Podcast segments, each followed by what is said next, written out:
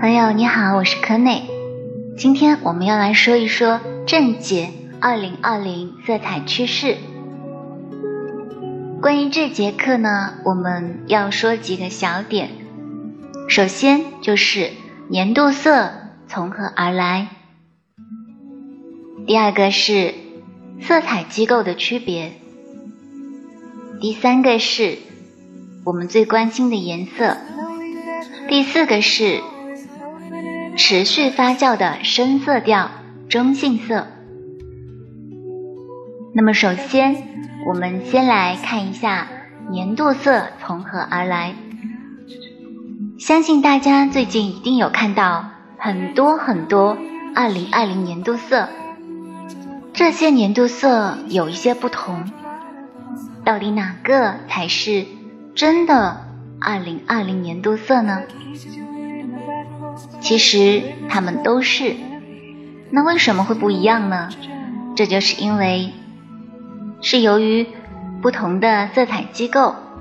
所以产生了一些区别，但是我们可以看到，等会儿我们就会发现，应该说有一个非常高度集中的一个颜色的一个点，那就是蓝色还有绿色。首先呢，我们来看一下色彩机构的区别。我们大家最为熟悉的莫过于潘通公司了。潘通公司呢？它在英文里面应该是叫做彩通，中文呢被翻译成潘通。它的配色系统呢已经延伸到各行各业，比如说数码技术、纺织、塑胶、建筑，还有室内装饰以及涂料。相对来说是所有人最为熟悉的，也是相对来说最具有权威性的。还有一个就是 WGSN，这个呢是一个英国的专业趋势预测服务提供商，它的全称是 World Global Style Network，也就是沃斯全球时尚网。它是一家研期研究长期世界一个时尚的趋势。代表着放眼世界的全球潮流，致力于提供线上的订阅服务，还有专业咨询，为我们的时尚生活、设计、零售、电子商务等多个行业提供一个预测的趋势、创意灵感，还有商业资讯，特别是在时尚领域更为常用。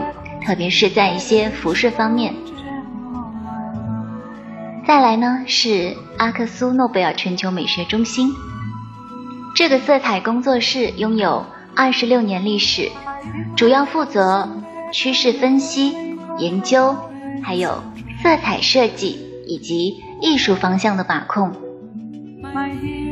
全球美学中心全力支持全球八十多个市场，以专业的知识。帮助消费者选择理想的室内装饰漆色彩。再来呢，就是 Bear、PPG、SICO，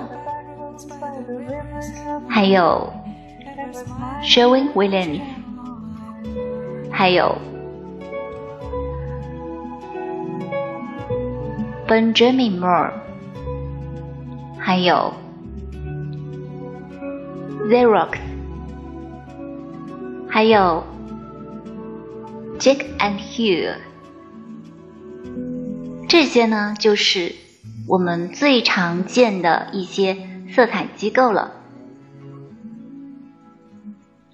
说完了这些色彩机构呢，我们再来看一下关于这些色彩机构提供给我们的二零二零年度色。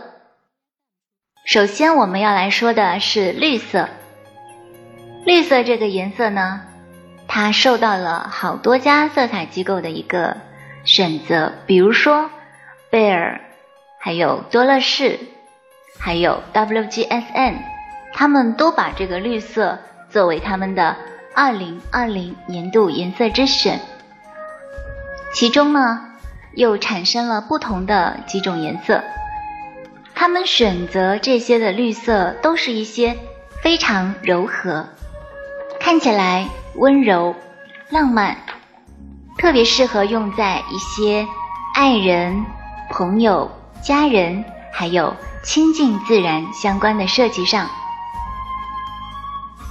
首先呢，我们看到的这个是新薄荷绿，这个颜色叫做 New Mint。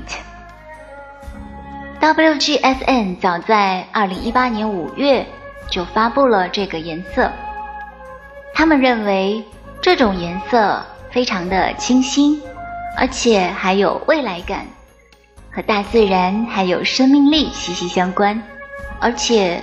特别的中立，没有一些政治上不正确的风险，是特别好的一个颜色。而且呢，它可以很好的用在相关的平面设计内容上，特别适合用来做那些轻松休闲的一些跟生活相关的设计。用这个颜色，就好像你的生活里面。带着一股清新的薄荷味。除了把这个颜色作为2020的最佳流行色之外呢，WGSN 还公布了其他的流行几个，应该说是，应该说是配角吧。在我们常用的一个说法看来，它们分别是纯粹蓝，还有黑醋栗色。哈密瓜色，还有纯黄色。再来呢，我们来说一下第二个，也就是 Bear 他们选的一个颜色，叫做 Back to Nature，回归自然。这个颜色呢，可以说也是一个非常跟大自然相接近的一个颜色。他们觉得。这个颜色可以为新的一年生活上面增添活力，而且呢，它像绿豆沙一样清凉可口，感觉上也很美味呢。而且这款绿色仿佛自带香气，用在设计里可以为我们的时间注入安静还有温柔。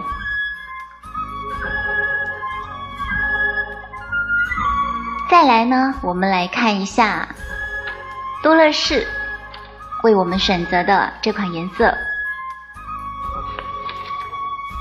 这款颜色呢，像清晨的薄雾一般，甚至呢，还有一点点天没有完全亮的时候的灰色。所以呢，他们就给这个颜色取了一个很好听的名字，叫做。宁静拂晓，我们看到了这几个色彩机构都选了绿色。再下来就是我们说跟它不相上下、相爱相杀的蓝色。可能大家都知道，今年潘通最终的选择应该是经典的蓝色。那么我们再来看一下。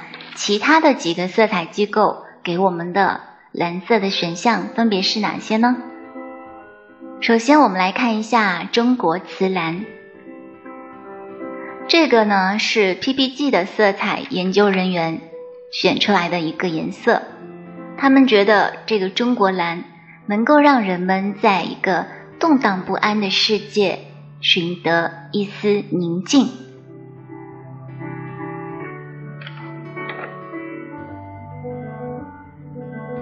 第二个呢，我们要说的是神秘孤蓝。这个颜色呢是加拿大的 SICO 公司他们选择的。他们给出的解释有些类似，他们认为蓝色是海洋还有天空的颜色。它这个颜色能够让我们短暂的逃离这个。充满焦虑的一个社会，在大自然当中寻得一些安慰。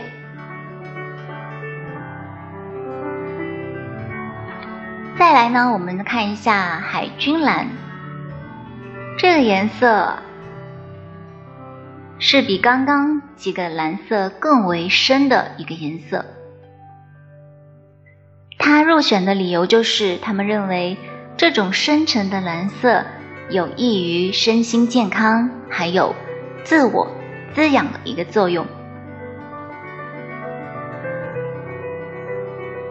我们都知道，蓝色代表着海洋，代表着天空，并且和开放的空间、自由、直觉、想象力、广阔性、灵感，还有敏感性相关。同时，蓝色也代表了深度、信任、忠诚、真诚、智慧、信心、稳定、信念、天堂，还有智慧的含义。蓝色是一种凉爽而平静的颜色，它可以显示出创造力和智慧，它对身心都有积极的作用。作为精神的颜色，它唤起休息，并导致人们产生让人产生平静的一个化学物质，并散发出宁静的感觉。蓝色可以减缓我们的新陈代谢，使自然凉爽，并且有助于平衡和自我表达。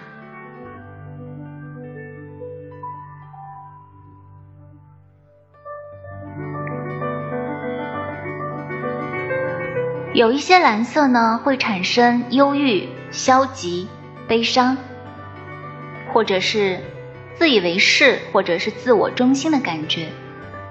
但是如果说蓝色太少，就是也会带来怀疑、沮丧、固执、胆怯，还有不可靠的特质。所以说蓝色也要运用的适中。到目前为止，蓝色应该是最流行的颜色。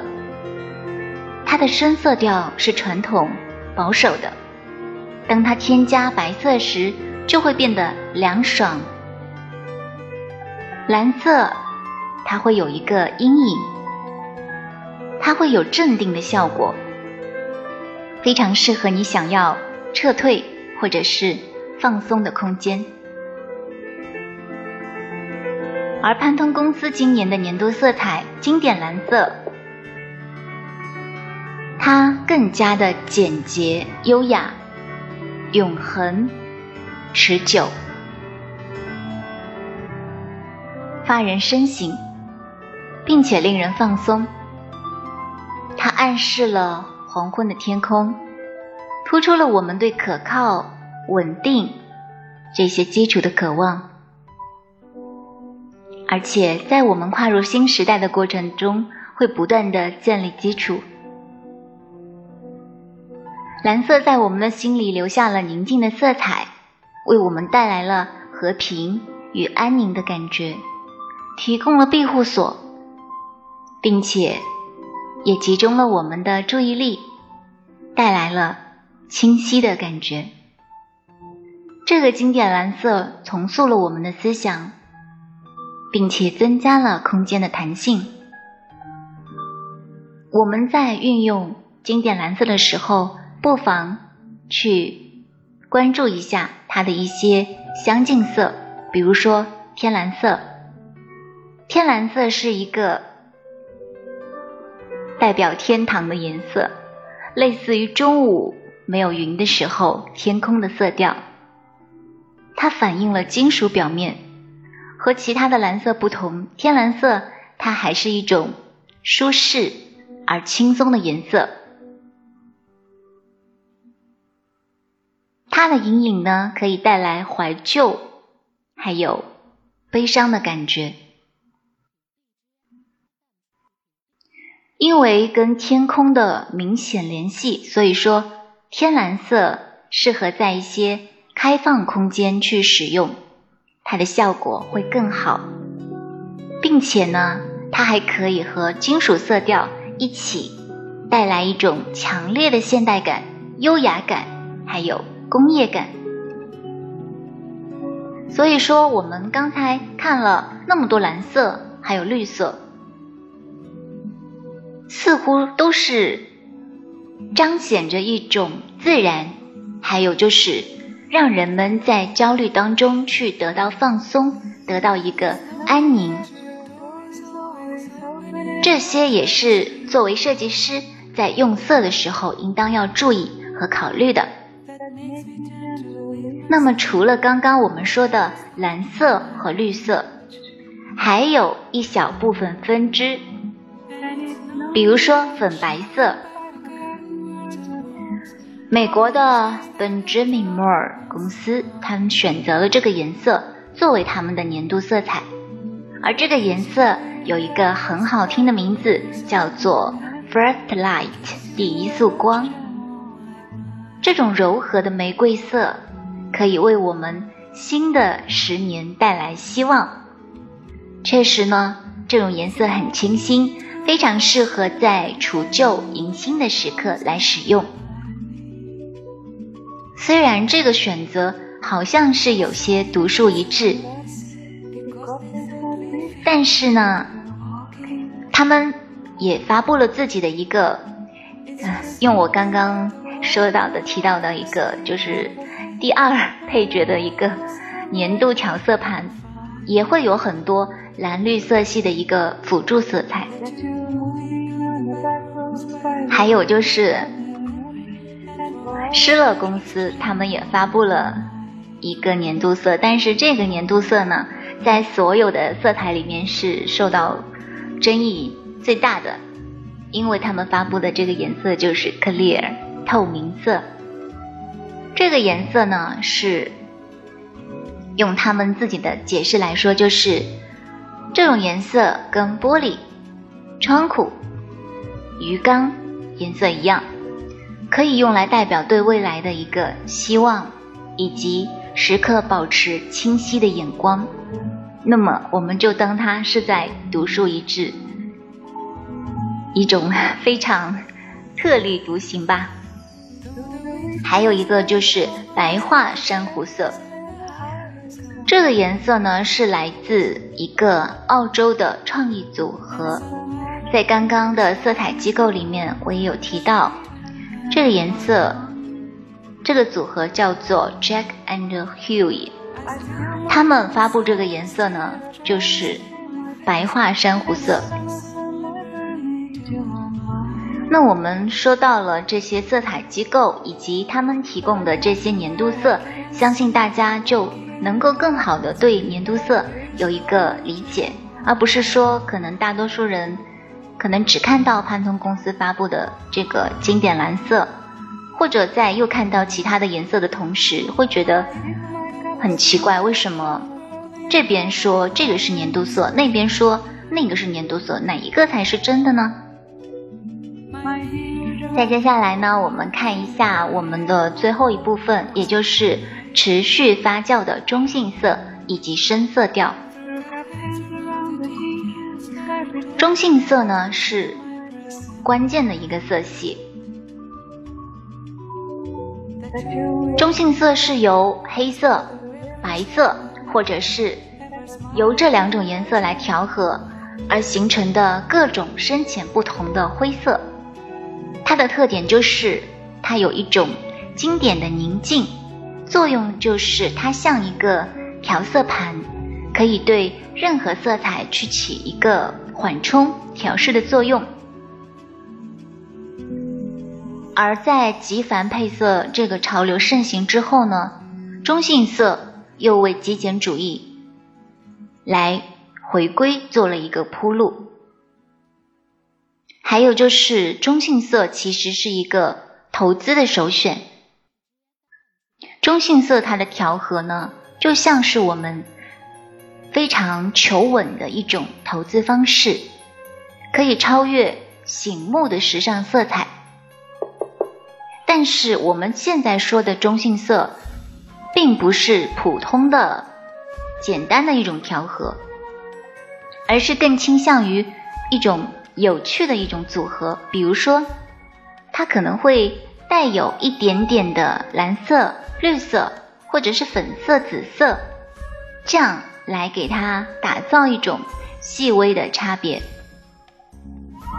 再来呢，就是我们提到的，因为中性色里面灰色是一个不可或缺的一个角色，所以说我们要关注灰色的各种不同的比例、不同的色系、不同的调和、不同的创意，可以说它是彰显创新还有现代的一个关键一个颜色。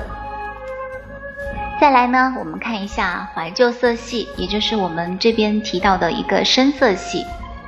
这个怀旧色系呢，它是从七十年代去提取这么一个灵感，但是呢，并不会让我们产生很古老或者说是奶奶他们喜欢的颜色这种感觉，因为我们会通过时代去给它进行一个升华或者说是一个加工。让这个颜色把当时的那种年代的精华美妙给保留住，但是把不好的东西也不能说不好，就是把一些可能没有那么重要的一些元素给去掉。而怀旧色彩呢，它可以给我们带来非常的一种浓郁的感觉，比如说。嗯，比较男性化的有松果深棕色、黑咖啡色，还有腐绸的粉红色，还有威廉姆斯黄色，这些呢都可以让这个经典产生一些动感。比如说，比土色更积极的一个大地橘，这个颜色。会让我们的家里有一种提味的感觉，给脏脏的空气里面加上一点点乐观，还有积极。比如说，比墨绿更时髦的精灵绿，我们可能在二零一九年或者二零一八年都看到这个墨绿色，应该说是非常的抢眼。可是呢？不妨去关注一下精灵绿这个颜色，会更耐看，而且更容易搭配。还有呢，就是会把现代的一个中性色，把它跟冷调色还有暖调色去进行一个调和。比如说沼泽深绿色，它是属于一个复杂的灰色。这个颜色就非常的好看，还有呢，就是灰胡桃色，还有松果深棕色，这些颜色都非常的典雅。再来呢，我们说一下怀旧色彩当中的暖色调。暖色调呢，可以为颜色。增添一些典雅，还有高贵或者是成熟的气息，可以塑造一种优雅的外观，并且呢，可以和中性色形成一个对比，来诠释一种新颖的奢华风范。比如说黄色系吧，黄色呢，可能。会有人把它定为是属于九五或者是零零后的色彩，它的流行程度甚至可以媲美千禧族粉红色。可是呢，威廉姆斯黄色就经得住这个时间的考验。这个颜色非常的清新，并且的浓郁，非常适合还有。刚刚说到的一个松果深棕色或者是灰胡桃色来进行一个搭配，比如说再来提到一个芒果色，芒果色呢通常可以体现一种异国的一种风情，因为它首先就会给人感觉是非常的多汁，而且充满着一种异国的情调，它本身就已经是一个很特别的一个颜色了。这种颜色可以带来一种热带的感觉，并且呢，会有幸福感、满足感。在自然界里，它应该是生动的日落，还有火光的一个融合的颜色。再来呢，我们说一下棕色系的。棕色的触感呢，可以使我们的家充满深度，还有灵魂。